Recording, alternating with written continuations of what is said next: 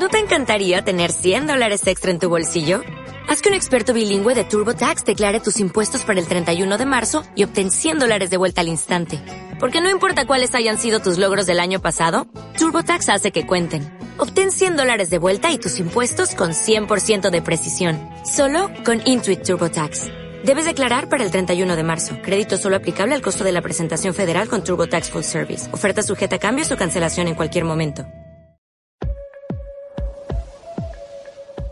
Bienvenidos a 360 grados. Una mirada a los ojos desde diferentes ángulos.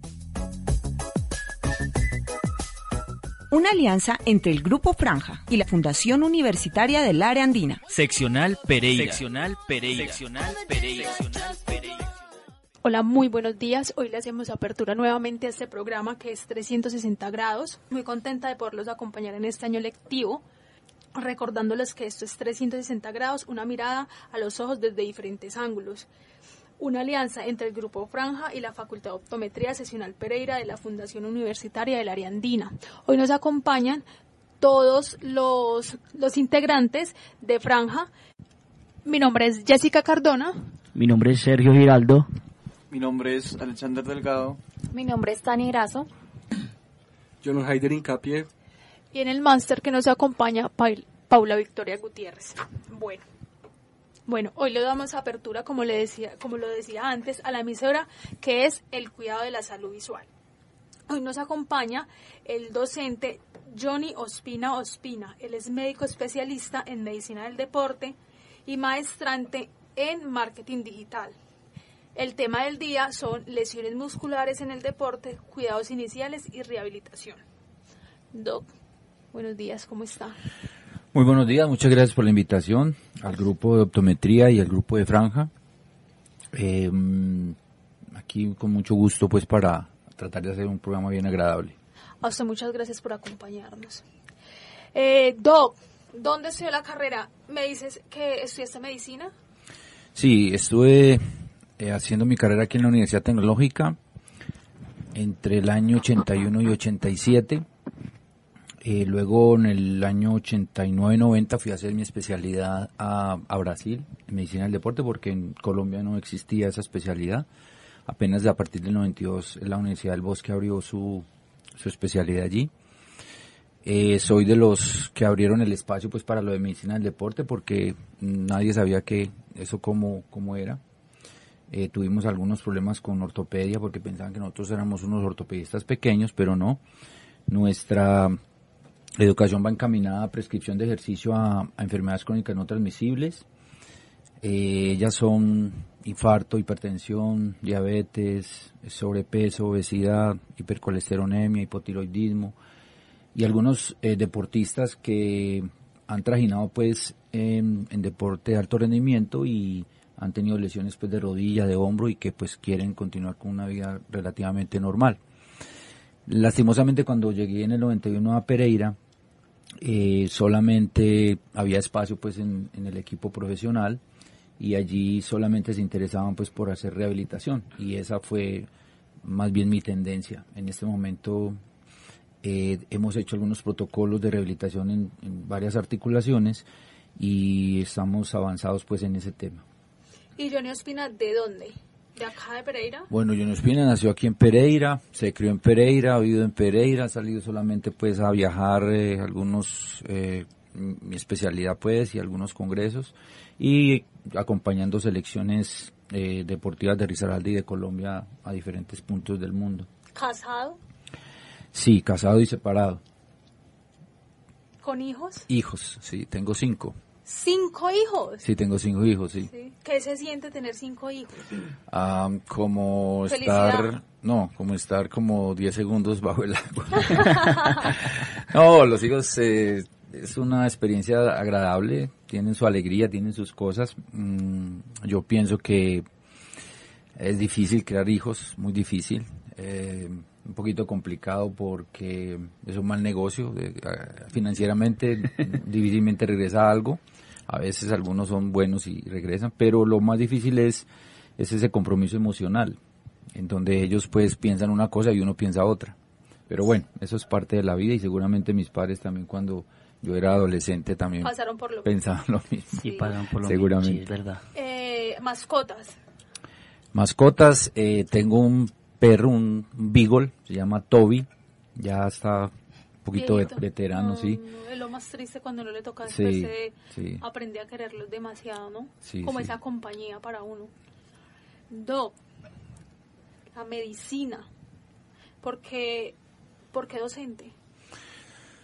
Bueno, eh, la medicina, desde que estaba en el colegio me gustaba mucho esa parte. Eh, yo vengo pues de un estrato no, no muy bueno, mis padres pues normalitos, y mm, insistieron en que tenía que estudiar y me, me, inscribí en, en tecnología mecánica, hice semestre y medio y me salí pues porque eso no era lo mío. Luego mi papá hizo un esfuerzo y fui a estudiar a Cali, a la Libre, hice premédico, hice primero y luego pues mi papá ya se quedó sin fondos y me tocó venir a la Universidad Tecnológica a, a continuar, volver a empezar porque la Libre no, no tenía todavía su, Ese convenio. su reconocimiento. Entonces hice medicina acá y pues prácticamente estudié por, por el deporte, porque cuando eso era deportista, jugaba fútbol, jugaba bien y pues me pagaban en amateur por, por jugar y, y con eso sostuve mi carrera. Y luego ya dije, no, pues lo mío es que me voy a tirar por el deporte. Miramos en Argentina, en Brasil, en Europa, pero pues Europa era inalcanzable pues para estudiar medicina del deporte y decidimos ir a Brasil. Entonces, básicamente es eso. Mm, Le debo mi carrera, mis hijos, mi, mi posgrado y, estar en, en- en actividad física ah, básicamente al mismo deporte. ¿Por qué docente? Pues de verdad, no sé, no sé. En el 91 que llegué fui docente en la tecnológica de medicina y de deporte y recreación. Y de pronto me, me metí en eso, estuve hasta el 96 con la tecnológica y luego ya empecé acá hace por ahí unos 12 años. En realidad pienso que he mejorado mucho como docente. ha mejorado en la ¿Se parte pedagógica. qué, qué tipo de docente? Eh, estricto, eh, amplio, educador, am, disciplinado. Ah, creo que los estudiantes piensan que soy pues muy cuchilla, pero pues lo que pasa es que cuando ya está terminando el semestre y solicitan pues que haga un rescate, que haga un trabajo, que haga un, una exposición, entonces ya ahí no hay tiempo y además pues no, esas son las reglas de juego. ¿Usted piensa que lo la disciplina lo es todo? Yo pienso que es mucha parte de lo que usted eh, tiene para poder eh, llegar a alguna parte. Pienso que es disciplina, voluntad, entrega, dedicación, claro. Sí, si usted no es disciplinado, usted empieza a perder cosas. Pienso. Total. Hablando un poquito, bueno, Colombia y Brasil, ¿cómo fue ese cambio para usted? Mm, Una cultura diferente, mm, un pues, dialecto en, diferente. en realidad no fue tan tan traumático, no. Ahí lo difícil fue los dos primeros meses que me fui sin saber nada de portugués y en dos meses tenía que aprender y, y- y aprendí. Teníamos un ¿Hablas profesor. portugués?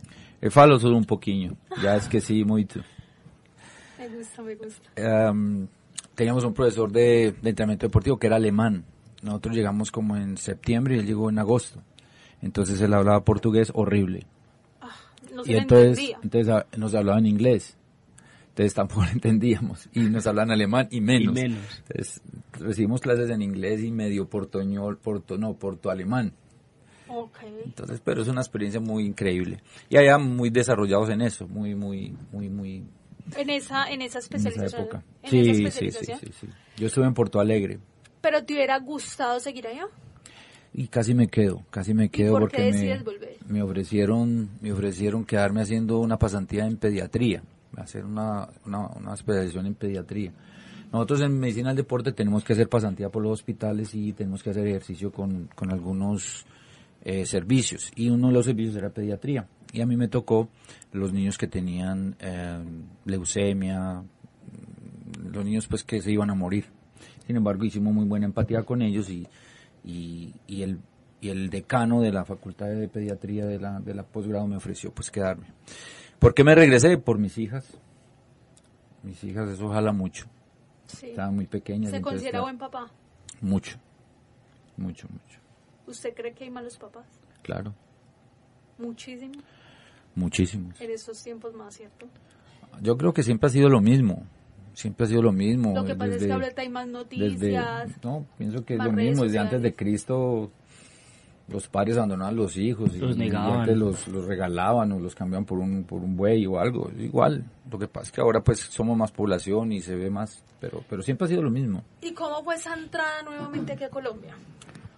A mí me parece que bien, bien porque... ¿La aceptación fue bien? Sí, sí, sí, sí, sí. Ahí tuvimos que ampliar unos espacios pues con, con ortopedia, fisiatría, pero bueno, fuimos, fuimos peleando eso y bien. Lo otro es que mm, por el lado de rehabilitación también se peleó mucho con, cuando después fisioterapia no era tan fuerte, pero los empíricos lo veían a uno pues muy, con mucho cuidado. Pero no, muy bien, a mí me ha ido bien. Aparte del deporte que le gusta, el fútbol, ¿qué otro deporte practica? No, ahora, ahora en este momento y después Nada. de, y después de, y después de batallar pues con muchos tipos de, de deporte y muchos entrenadores y deportistas, eh, el fútbol siempre fue pues como mi, mi, mi, mi, mi sueño, mi trabajar con el equipo profesional de la ciudad era pues una cosa que yo tenía que hacer.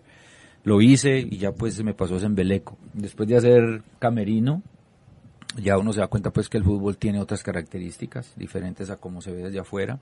Pero no, me interesé en voleibol, me interesé pues me gusta verlo, no juego, pero me gusta verlo, el fútbol de salón increíble, muy bueno, eh, subacuáticos, clavados, eh, los deportes de combate, sobre todo el judo, me parece un deporte muy interesante, muy respetuoso, muy leales, muy disciplinados, excelente.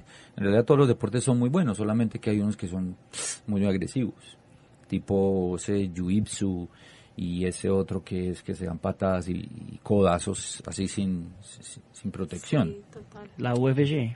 Ajá, ese tipo de cosas es muy complicado. Y en realidad el boxeo como tal, como nosotros lo vemos desde el punto de vista de salud, es una cosa complicada. Inclusive cuando se hace boxeo en Juegos Nacionales, yo estoy en Juegos Nacionales, llevo bastantes, pero estuve ahorita en diciembre en Cartagena, y, y el boxeo lo colocan con protector eh, de cara y con protector eh, dental, bueno, protector completo, y sin embargo se producen muchas muchas complicaciones lesiones, y muchas lesiones, y lesiones graves, graves, graves. La gente cree que no, pero eso es horrible. Sí.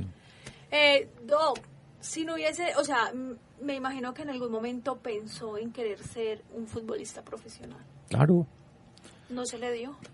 claro, sí. Eh, nosotros, eh, yo jugué la Copa Ciudad Pereira y en el 84 fuimos campeones con un equipo que llamaba Seguridad Nacional. Ese, en esa época le dieron el, el, el- el equipo del Quindío, le dieron a Severiano Ramos y, y como cuatro o cinco jugadores de ese equipo que quedó campeón en la Copa nos llamaron a entrenar y casi me voy a jugar fútbol profesional. Casi, casi, casi, casi. ¿Y que lo detuvo? Pues en una conversación con mi padre me dijo, pues Johnny, mira, te faltan dos años para terminar La medicina. La medicina. Terminada estos dos años y, y luego te vas a jugar. Si quieres jugar. Y quedar luego es- no, no hace, no hace profesional. internado, no hace rural y te vas a jugar mientras tanto. Sí. Y entonces dije yo, no, pero ¿qué hago? ¿Qué hago? Bueno, al fin decidí seguir, seguir jugando, ve, perdón, seguir estudiando Con la medicina. y seguir jugando amateur. Y en ese año tuve una lesión de rodilla, de cruzado anterior y eso, y ahí está, ahí se acabó todo. ¿Usted cree que, o sea, la vida es lo que va a hacer para uno o uno se labra su propio destino? Yo pienso que uno puede cambiar el futuro. Sí. Yo pienso que uno está frente a decisiones y si usted toma una decisión, pues va a tener un futuro y si usted toma la otra, va a tener otro futuro. ¿Se imagina en algún momento donde hubiese tomado ese otro rumbo? Sí, me lo he imaginado. ¿Y qué tal? ¿Le gusta? Horrible. ¿Horrible? Sí.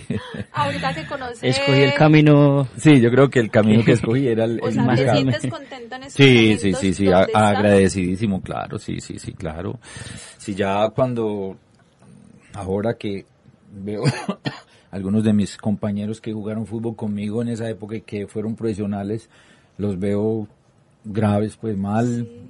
Mm, Es que el futbolista le acaba la carrera a los 32, a los Y se 33, acaba a los todo, 30 y ya se acaba todo. Y, la, y el problema es que ganan muy buen dinero Sí, pero usted se en esa franja de como 10 gana, años, por ejemplo. ¿cierto? Pero ellos eh, eh, no guardan. Ellos se ganan Como 5 ganan, millones, gastan. se los Se los gastan. gastan. Se gastan se- más. se ganan los 50 millones y se los gastan. Totalmente de acuerdo. Por ejemplo, en este momento, una cosa que, que me parece interesante de ese, de ese trabajo de futbolista, eh, por ejemplo, Jorman. Jorman estuvo pues acá en el Pereira, tuve la fortuna pues de estar con él, un jugador muy disciplinado. Eh, costeño, me disculpo por los costeños, no sé si aquí habrá alguno así, pero bueno. Muy disciplinado. Él pasó de ganarse un dinero relativamente poco en el Pereira a ganarse casi 10 veces en Nacional en un lapso de dos años. Y luego al año siguiente está jugando con Boca a ganarse como 10 veces más de lo que ganaba allí. Entonces uno pasa de ganarse un millón de pesos a en dos años ganarse 100. 100. Ay, jue madre. Usted se imagina. Harto dinero. Entonces usted, eh, eh, si eso me pasa a mí, eh, que me paso de ganar, por ejemplo, 10 millones mensuales a ganarme mil, ¡ja! No sé, lo que es de cualquiera, te imaginas. No, y eso pues que yo estoy estructurado académicamente, te imaginas. Y tiene disciplina y todo. Más o menos, entonces imagínese. Entonces no, no, no, no es fácil. Pero Eso es verdad. eso es complicado. Ahorita yo todavía juego fútbol pues con los amigos ya de la edad mía y, y claro, muchos están con mucha dificultad. ¿Algún hobby? Me gusta el cine, me gusta el teatro. mm. A que acá en, aquí en Pereira hay teatro.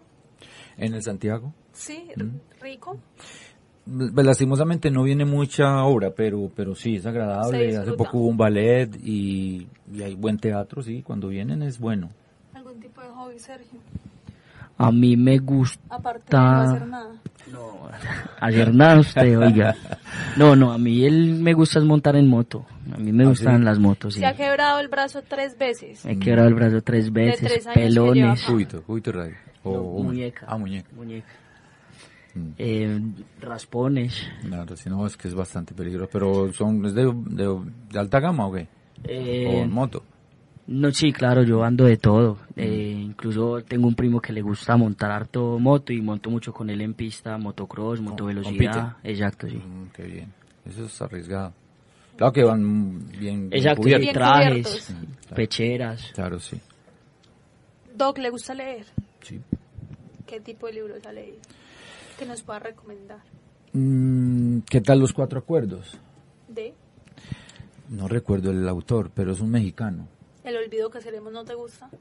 ¿Alguna vez te ha- lo has escuchado, lo has leído? El olvido que seremos de Héctor Abad. Mm, Cuenta no la leí- historia de leí- Medellín, de los años Ah, no, no lo he leído. pasados, ¿no? No.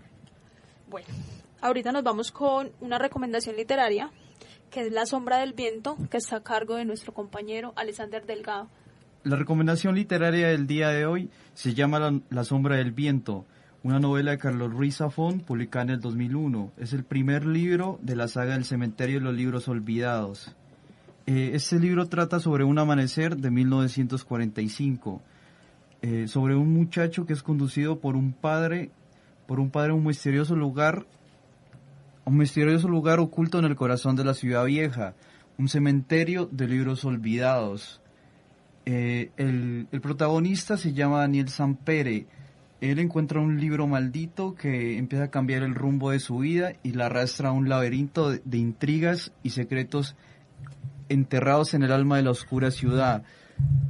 Eh, la sombra del viento es un misterioso, es un misterio literario ambientizado en la en la Barcelona de la primera mitad del siglo XX, desde los últimos esplendores de la moderna hasta las tinieblas de la posguerra. Sí, ese, este Jorman es de Tamalameque. No, eso, sí, eso para ir allá son como 30 horas, porque sí. tiene que ir hasta Buenaventura y de ahí tiene que ir ah, en barco y luego en chalupa y luego en, en, en- en burro y no. Lo mismo le toca al, al que, al que estudia con. Tamalameque. Sí, uy Dios La mío. chalupa y eso, ¿sí? ¿Y la Unión es que cerca de Pasto qué? ¿O vos para otro Eh, queda lado? en el límite con Cauca. Mm, No pasa 10 minutos y ya está en Cauca, de mi Ya. pueblo. da, hay- tres, da tres pasos pues y ya. Sí, exactamente. Ah. Sí, queda como a, a dos o tres horas de paso. Ah, pero entonces es, es, es de aquí para allá es más cerca. o sea, Sí, saliendo de. Cali está ahí nomás. Eso. Pues no hay nomás. Pasando pero sí. Santander de Quilichao y Mm, un poquito más.